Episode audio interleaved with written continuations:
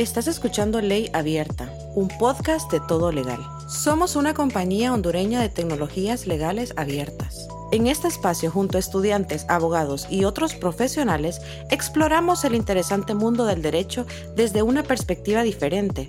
Puedes ver nuestros productos digitales en www.todolegal.app. Hola, hoy vamos a tocar un tema que es el que más tráfico nos genera en todo legal y que ha tenido bastante alce en el último año en Honduras y es el tema de la firma electrónica.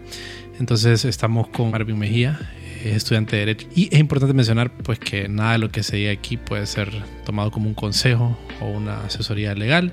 Y por otro lado, pues si lo que escuchan les gusta, eh, pueden compartirlo o pueden seguirnos en Simplecast, en, en, Apple Podcast o en cualquier lugar donde nos escuchen. Así cada vez que lancemos algo nuevo reciban una notificación. Hola Marvin, ¿cómo estás? Hola Rodil, muchas gracias por la invitación. Es un placer estar presente compartiendo este espacio. Bueno, empezamos a estudiar el tema hace un rato. Vamos a iniciar por, por el principio que el principio es los conceptos generales alrededor de la firma electrónica y cuál es el marco que aplica, el marco regulatorio. ¿Cuáles son las leyes ahorita, Marvin, que hay eh, con respecto o que consideran cosas relacionadas a la firma electrónica? Las leyes que consignan o subsumen la figura de la firma electrónica son la ley sobre firmas electrónicas y su reglamento, la ley de comercio electrónico, y la primera que consignó esta figura que es la ley del sistema financiero. Ese tema lo vamos a tocar más adelante que es sobre cómo previo a que existiera ley sobre firmas electrónicas ya estaba contemplado en la legislación y ya se, se, hacía uso, entonces vamos a hacer una mención de eso. Ahora, y con respecto a los conceptos más importantes, eh, algunas de las cosas más importantes que hay que definir y entender es que el concepto puramente de firma, luego de qué es firma electrónica, qué es firma electrónica avanzada, qué es un mensaje de datos y qué es un certificador. Hay cosas que van a poder parecer un poquito técnicas, pero vamos a intentar técnicas tanto en, en sentido tecnológico o pues de derecho naturalmente y vamos a intentar pues como hacerlas más digeribles para un público general. Eh, entonces vamos a empezar a definir estos cinco conceptos. Eh, ¿qué, ¿Qué es una firma, Marvin? Ok, una firma es el nombre y apellido de una persona o el conjunto de rasgos o datos que la identifican a efecto de aprobar o dar autenticidad a un documento. Está bastante relacionado con la identidad de la persona, es decir, yo acepto esto y yo soy la persona que dice en este acuerdo, en este acto que estoy, que aparece mi nombre y yo estoy diciendo que sí, que estoy de acuerdo, o que aquí estuve y puse mi firma. Sería una forma de definirlo, diría pues. Es correcto, es lo que te vincula con algún documento. Ajá, y ahora, eh, y en realidad cuando yo empecé a aproximar este tema, y creo que a vos también lo platicábamos, como que entender qué es la firma electrónica cuesta un poco y más uno lee la definición que es como un poquito enredadiza. Entonces, ¿qué es lo que dice la ley sobre cómo define el concepto de firma electrónica? Ok, la firma electrónica, o como comúnmente se le conoce en la doctrina como firma electrónica simple, es el conjunto de datos en forma electrónica consignados junto a otros o asociados con ellos que pueden ser utilizados como medio de identificación del firmante. Ok.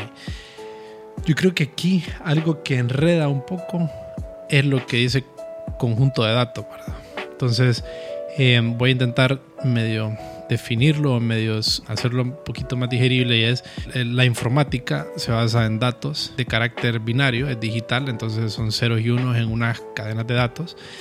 Y la criptología, que es parte bastante importante en cómo funciona la firma electrónica, pues lo que hace al final es que un mensaje de datos, o sea, una secuencia de datos, eh, encripta el mensaje y pues dependiendo de quién está autorizado para abrirlo o no, se abre o se desencripta, digamos. Entonces el mensaje de datos pues el que compone o el que lleva adentro esa información de quién está firmando. Así que creo que eso tal vez ha ido un poquito a esclarecer.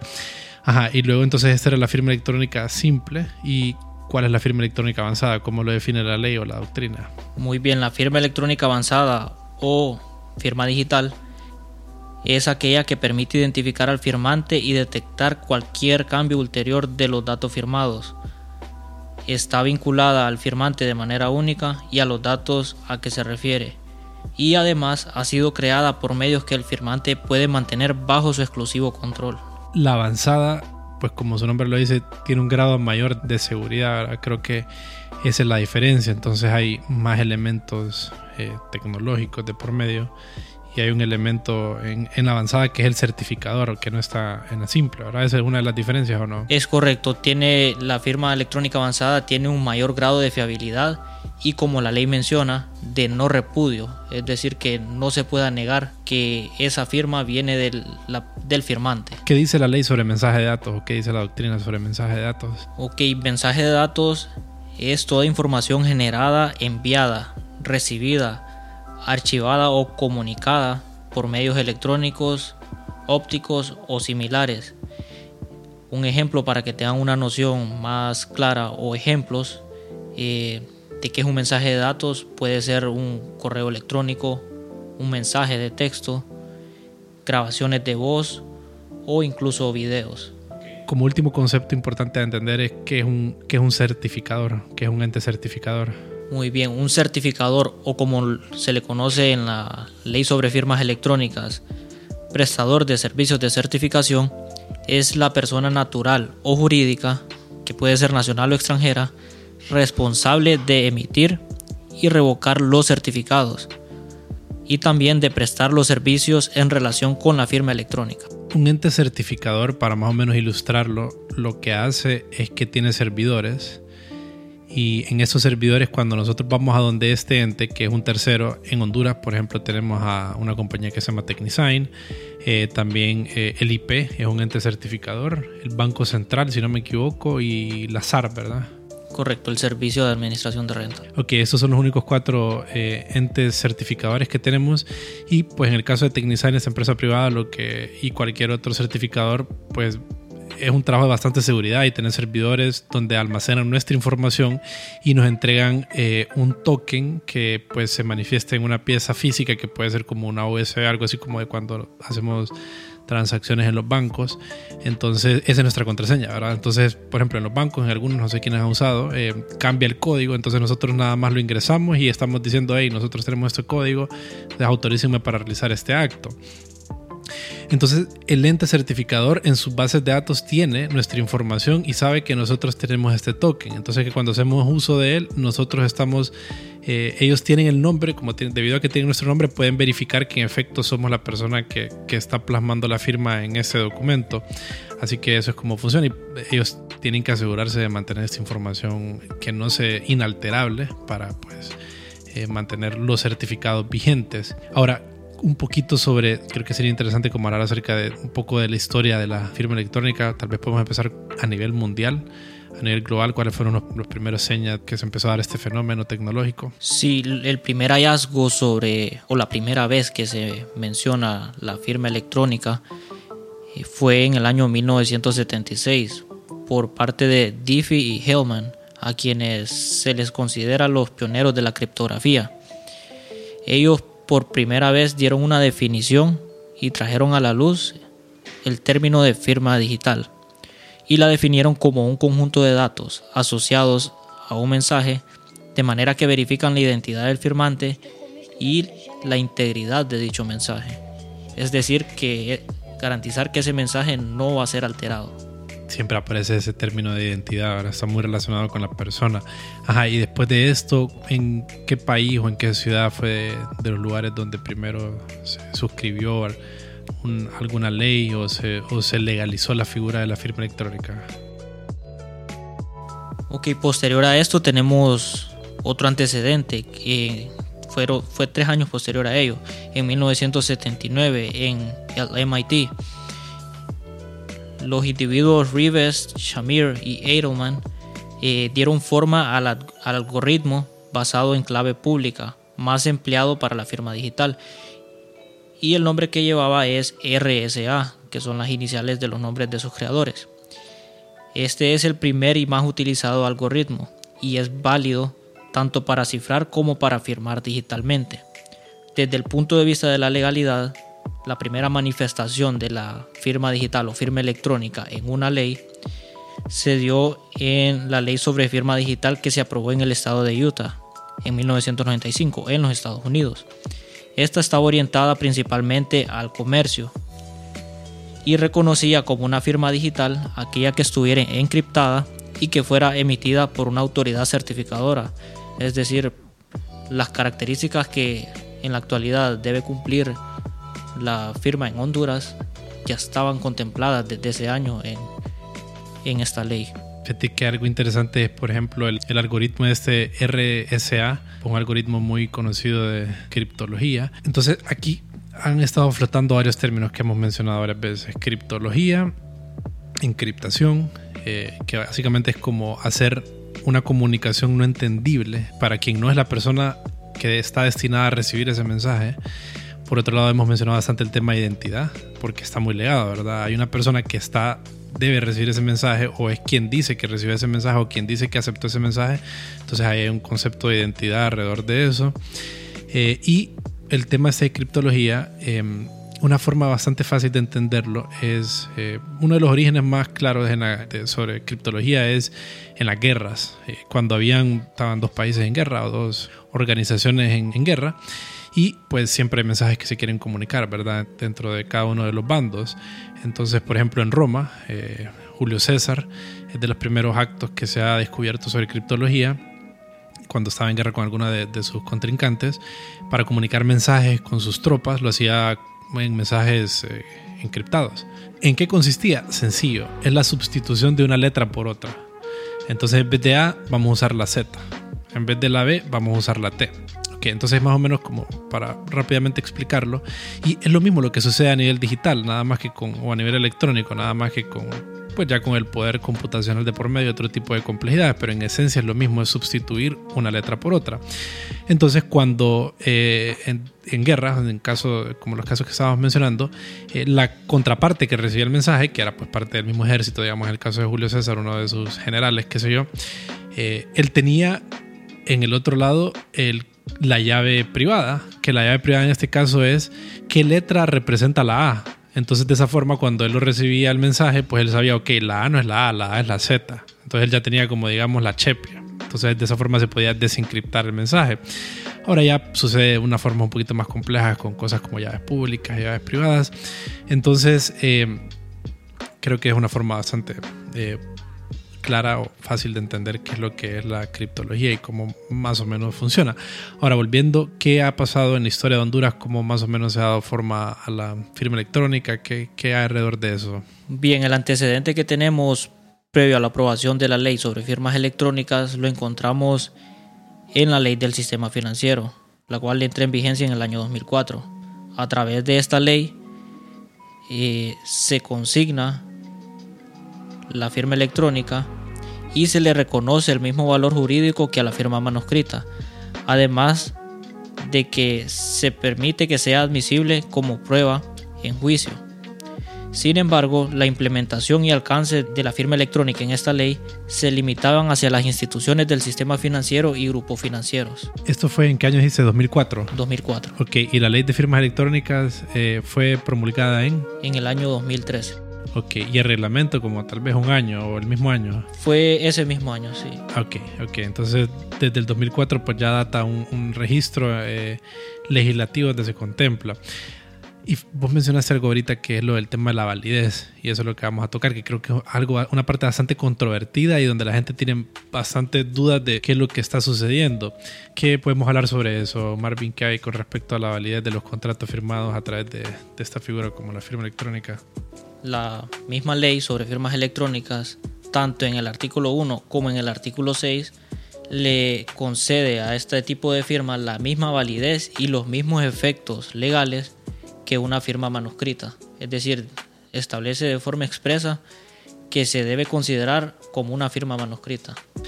Sí, fíjate que aquí es donde la gente es como piensa mucho y como yo sé que firmó la persona tal con la que hice el contrato, o sea, a mí me cayó por un correo mensaje. Entonces, aquí hay varias cosas. Por ejemplo, en la firma electrónica simple hay compañías como DocuSign, hay compañías como que son internacionales y las podemos hacer uso, hay servicios gratuitos, incluso como Adobe, eh, Adobe como el de PDF en el que descargamos, uno puede hacer firmas por ahí. Eh, ok, entonces en esta que es la simple, ¿verdad? No hay un ente certificador que nos dio un, token y que guardó nuestra, nuestra información personal para hacer ese cruce de datos. Entonces no es tan seguro, no es no repudiable. Es lo ideal para cuando una firma electrónica avanzada, pues es no repudiable. Es casi como el acto de un notario certificando o autenticando que X persona fue la que firmó. Es lo mismo en realidad, como el peso que tienen en cuanto a, la validez legal, pero también a la validez eh, de veracidad en un aspecto real, fact. Eh, pero en cuanto a, la firma electrónica simple, por ejemplo, lo que sucede es que lo que nos está diciendo es si yo pongo una firma a través de Adobe, firma de Adobe, Adobe Signature, lo que Adobe está asegurando es que la persona propietaria de ese correo fue la que puso esa firma ahí. Entonces nosotros como los que estamos esperando recibir esa firma de nuestra contraparte tenemos que estar seguros que se los mandemos a la persona que es. Entonces eso por ahí. Em, ahora, ¿qué hay en el Código Civil? ¿Qué cosas se pueden mencionar sobre, sobre la firma electrónica y la validez y los contratos? Muy bien, para entrar en, en la materia civil y explicarlo, me gustaría primero que iniciemos con el fundamento o la base, que serían los contratos, porque la firma electrónica viene a evidenciar el acuerdo entre las partes. Entonces, recordemos que el contrato consta de tres requisitos, que son el consentimiento, el objeto cierto y la causa de la obligación. Entonces, lo que nos interesa en este caso saber es el consentimiento, porque a fin de cuentas los medios de contratación lo que buscan es evidenciar el consentimiento. Incluso es a través de la firma que se manifiesta ese consentimiento. O sea, cuando nosotros firmamos estamos diciendo acepto o eh, doy mi consentimiento de lo que está en ese documento, ¿verdad? Exacto, como mencionaba, di a conocer el concepto de lo que es una firma, es que se aprueba autenticidad a un documento. ¿Qué con el tema del consentimiento, lo que estabas mencionando? Entonces los tres elementos del contrato son consentimiento, objeto y causa. Es correcto. ¿Qué hay ahí que se puede mencionar en la parte de, consentimiento? Muy bien. Entonces, para evidenciar ese consentimiento es necesario la concurrencia de dos elementos. Estos son la oferta y la aceptación. Tomando en cuenta esto, la contratación se puede dar entre ausentes, es decir, entre partes que no están en un mismo lugar, siempre que haya concurrencia de estos dos elementos, que son la oferta y la aceptación. Considerando esto, tanto el Código Civil como el Código de Comercio, a pesar de su longevidad, que uno es del año 1906, que ya es, un poco viejito. Siglo. Correcto. Entonces, a pesar de esto, ya tenían subsumidas o previstas entre sus disposiciones la contratación entre ausentes, es decir, ya nos abre el camino para poder otorgarle legalidad a la figura de la firma electrónica. Y específicamente lo vamos a encontrar en el artículo 1550 del Código Civil, que nos dice que los contratos se perfeccionan por el mero consentimiento de las partes. Además, más adelante, en el artículo 1553, nos dice que el consentimiento se manifiesta por el concurso de la oferta y de la aceptación sobre la cosa y la causa que han de constituir el contrato, que eran los elementos que les mencionaba anteriormente que han de concurrir. Con respecto al código de comercio, también este es un poquito aún más específico en cuanto a la contratación entre ausentes.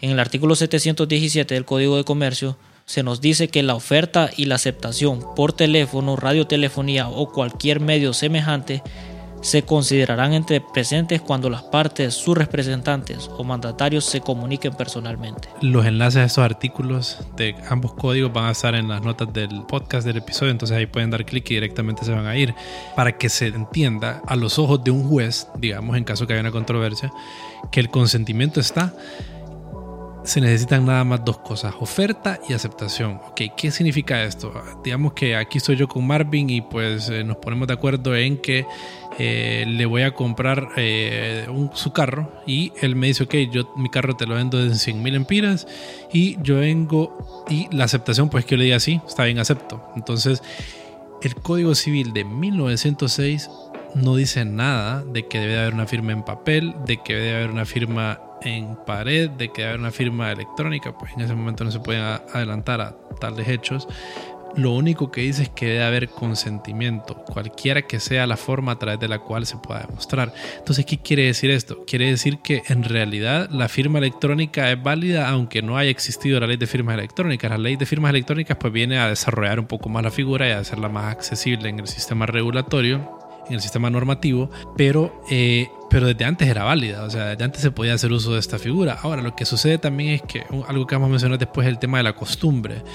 Eh, en caso de que tengamos un problema y tengamos que recurrir al, al ente de justiciero, eh, los, los, tribunales, los juzgados, pues es muy probable que le vamos a presentar al juez con una situación que él no conozca. Entonces va a ser complejo para, para él poder definir eh, si hay o no hay consentimiento. Entonces ahí es donde, ahí es donde se vuelve un poquito gris, digamos, eh, previo a que no existiera la ley de firmas electrónicas o tal vez todavía porque mm, desconozco si hay casos que se han llevado sobre el tema, pero donde se podría volver un, un, poquito complejo. Entonces, eh, pero bueno, el Código de Comercio pues claramente ya lo estipula el caso de que se haga la, la aceptación entre, en un acto de personas que no están pues, presentes físicamente. Ya hablamos un poco entonces de los conceptos principales, algo de historia, cuál es la validez que tiene la firma electrónica en Honduras y eh, pues creo que algo interesante tal vez es eh, explicar un poco acerca del proceso para obtener la firma electrónica, que, cuál es el proceso actual para poderlo obtener. Todo comienza con la autoridad acreditadora, que es la Dirección General de Propiedad Intelectual. Es una dependencia del Instituto de la Propiedad. Ok, esta autoridad acreditadora es la que va a autorizar a otra empresa o ente para que pueda ofrecer servicios de acreditación. A quien le va a ofrecer estos servicios de acreditación se le va a llamar autoridad certificadora o prestador de servicios de certificación. Es decir, si yo deseo constituir una firma electrónica, yo voy a ir ante esa autoridad certificadora para que ellos me la puedan facilitar. Siempre y cuando yo cumpla con todos los requisitos establecidos en el reglamento de la ley sobre firmas electrónicas. Cumpliendo yo todos esos requisitos, esa autoridad certificadora me va a otorgar a mí un certificado electrónico en el cual va a ir incluida la clave pública, la clave privada y donde se va a sustentar eh, mi identidad, es decir, lo necesario, todo lo que yo ocupe para poder hacer uso de esta firma electrónica. Cuando estamos hablando de firma electrónica ahorita, nos hacemos referencia a la firma electrónica avanzada porque la firma electrónica avanzada es la única que requiere este procedimiento. Una vez otorgado el certificado electrónico, la persona o el suscriptor puede hacer uso de esa firma electrónica.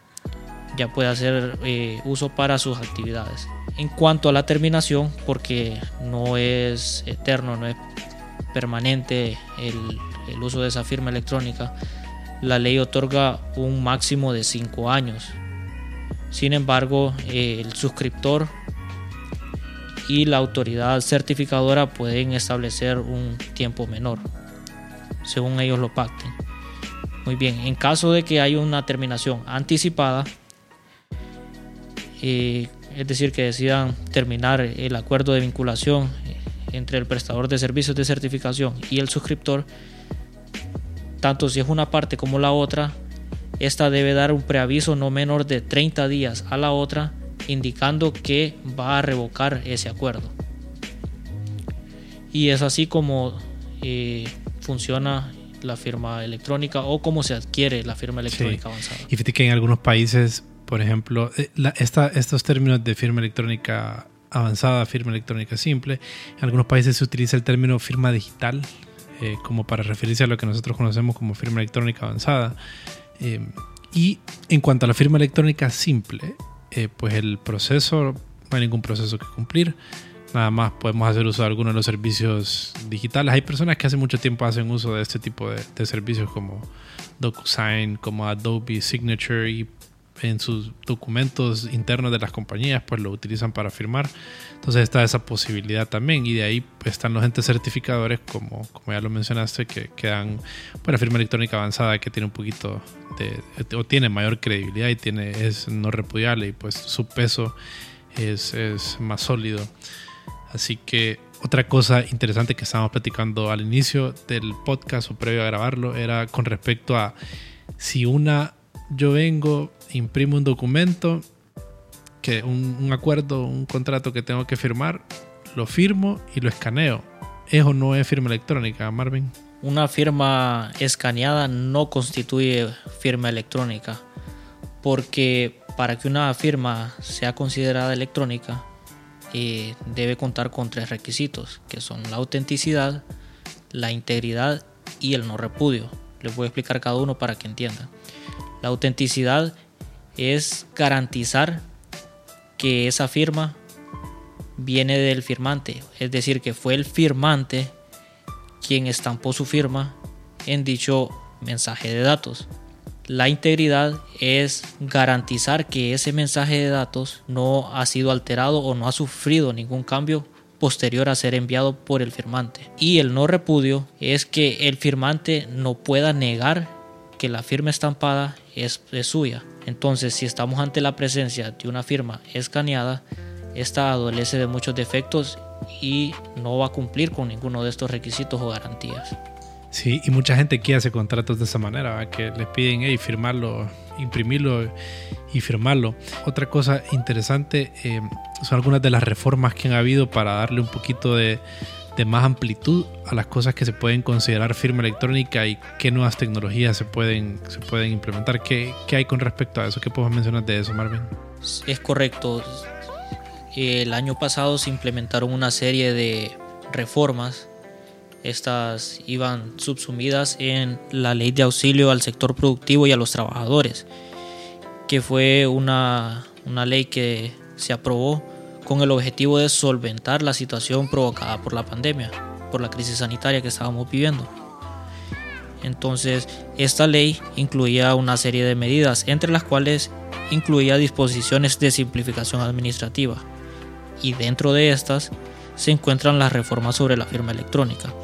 Entonces, básicamente lo que esta reforma a la ley de firmas electrónicas hace sería ampliar el alcance tanto de la firma electrónica avanzada como de la firma electrónica simple. En el caso de la firma electrónica avanzada, le da la validez o la calificación de firma electrónica avanzada a otros tipos de firma, como ser el híbrido de tecnologías basado en la infraestructura de llave pública, sistemas de firma electrónica en la nube, sistemas de doble factor, sistemas biométricos incluyendo medios fotográficos y otros que puedan irse desarrollando según el avance de las tecnologías. Con respecto a la firma electrónica simple, también se ampliaron los alcances de este tipo de firma. Esta ley dice que el consentimiento de las partes se prueba simplemente con el intercambio de correos electrónicos, videos, grabaciones de voz, intercambio de mensajes de textos, aceptación electrónica de contratos estandarizados o mediante el envío de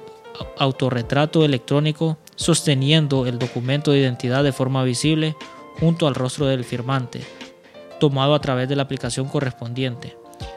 Entonces, como pueden ver, ya se vuelve un poco más flexible con el objeto de que se empiece a utilizar de manera más activa la firma electrónica. Lo que se buscaba con esa ley, con la, con la que pues la crisis sanitaria era evitar el contacto físico, entonces había que potenciar todos estos medios que, que, permitían seguir el transcurso del comercio sin necesidad de que hubiera contacto físico para que se no fuera un impedimento para el movimiento económico. Y vos me mencionabas que, por ejemplo, hay bancos que han estado haciendo uso de cosas como si querés eh, suscribir este acuerdo, tomate una fotografía y o con tu identidad, como ¿qué mencionabas? Es correcto. Eh, de hecho, esto se implementó con las mismas medidas de alivio que estaban ofreciendo los bancos porque las personas en el tiempo de pandemia tal vez se habían atrasado en sus pagos, entonces ellos estaban ofreciendo acuerdos para refinanciar sus deudas. Entonces, con el objeto de evitar la aglomeración de personas en las sucursales bancarias, permitían eh, que éstas hicieran uso de la firma electrónica, enviaban formulario por correo y para garantizar la firma o el consentimiento de las personas hacían uso de este último ejemplo que les estaba brindando. Pedían a las personas tomarse una fotografía sosteniendo la identificación y el documento que habían firmado. Y con eso quedaba garantizado el consentimiento de las personas. Y el consentimiento, como ya lo dijimos, uno de los elementos claves del contrato. Eh, para cerrar, creo que es útil entender que el comercio es muy dinámico, las actividades comerciales son muy dinámicas y lo que se conoce como costumbre mercantil eh, va moldeando la sociedad y va moldeando los sistemas legales, incluso va moldeándolos antes de que los sistemas legales introduzcan los cambios a través de legislación. Entonces el comercio es muy activo y aunque ya teníamos una ley de firmas electrónicas que data del 2014, estaba dando uso de esta ley. Eh, poca gente la conocía, poca gente eh, la usaba en la práctica y eh, situaciones como, como el COVID eh, pues impulsaron y aceleraron esto de manera drástica en el mundo, eh, pues más en nuestros países donde no había este tipo de costumbre, este tipo de herramientas y evidenciando pues algo que es clave que tenemos que hacer más uso de la tecnología, del mundo digital, del internet para relaciones comerciales y para potenciar negocios o crear empresas incluso pues en internet así como, como compañías famosas que conocemos. Gracias Marvin por tu tiempo. Por nada, Rodel, un placer. Nos vemos.